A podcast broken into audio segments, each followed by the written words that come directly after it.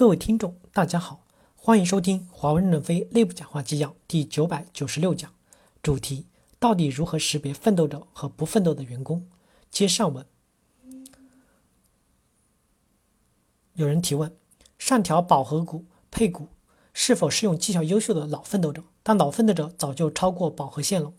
任正非回答说：这次调整饱和线的目的，主要是还是对那些在岗的奋斗者起着很大的作用，所以。对刚才提出的这个问题，我觉得不要担忧。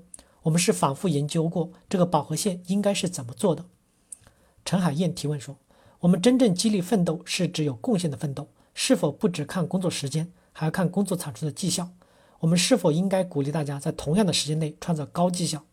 任正非回答说：“我们说贡献，没有说时间。如果你的贡献是一定程度的，但你用时间来乘呢，积分也会很高。但有些人短期也能输出很高的积分。”所以，关于贡献的问题，不能看工作时间，主要看工作产出的效率。这个在原则上是一致的。胡厚坤说：“我们应该对薪酬结构进行优化。目前我们的薪酬结构中，短的部分太短，长的部分太长，长的比例太高，短的针对性不够强。未来的结构会变化，依然会有长期的那一部分，但那部分的比例会减少。我们会在长短期之间增加中期激励，它是一个有限期的中期的激励。”这个激励与员工所承担的岗位责任及未来的持续贡献相关联。同时，我们还会对所有的奖励建立回溯机制，以防止可能的短期利益导向和不恰当的个人行为对公司的利益造成影响。任正非回来说：“因为这是未来的一个改革，这个改革还要充分的讨论，大家不要着急。今年的问题怎么解决法？你们还有什么问题？我们要摊开来说。我认为人力资源管理部要建立受理部门，受理大家对这个问题的投诉。”特别是优秀员工，别冤枉了他们。我们只有保护优秀的员工，才会有希望。什么都影响，以后怎么能有英雄辈出呢？华为公司这次不能正确的对待我们的优秀的奋斗者，以后谁会奋斗了？所以，我们今天给大家讲，反对这些官僚主义，目的是要为真正的奋斗的员工一个甄别。所以说，在这次执行过程中，不要偏颇。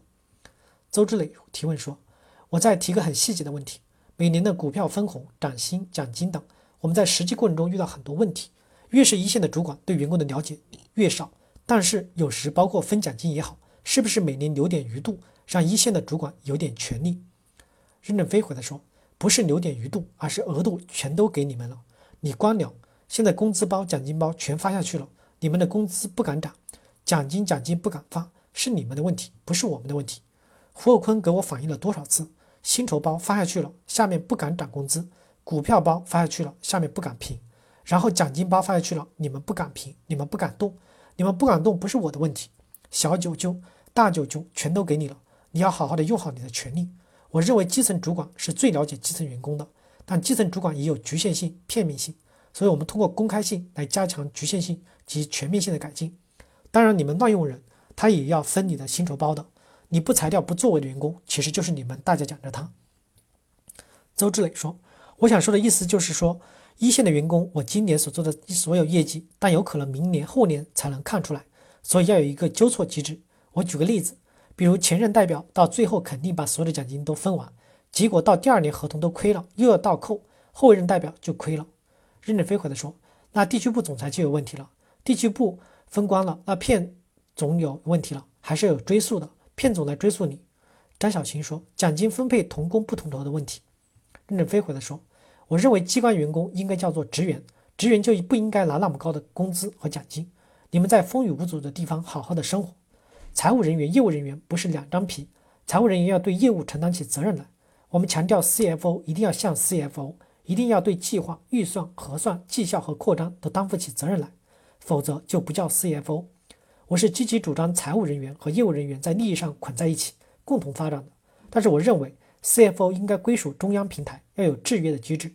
至少会有几个人是归平台管理的，这样才会使得业务系统、财务系统在很多机制上共同担负扩张的任务。在担负扩张任务的中，要提出有效的增长和利益的增长。我是支持这个系这个问题，包括行政系统的改革。行政系统也提出这个问题来，但基层的财务人员可以先从奖金跟地区走开始。感谢大家的收听，敬请期待下一讲内容。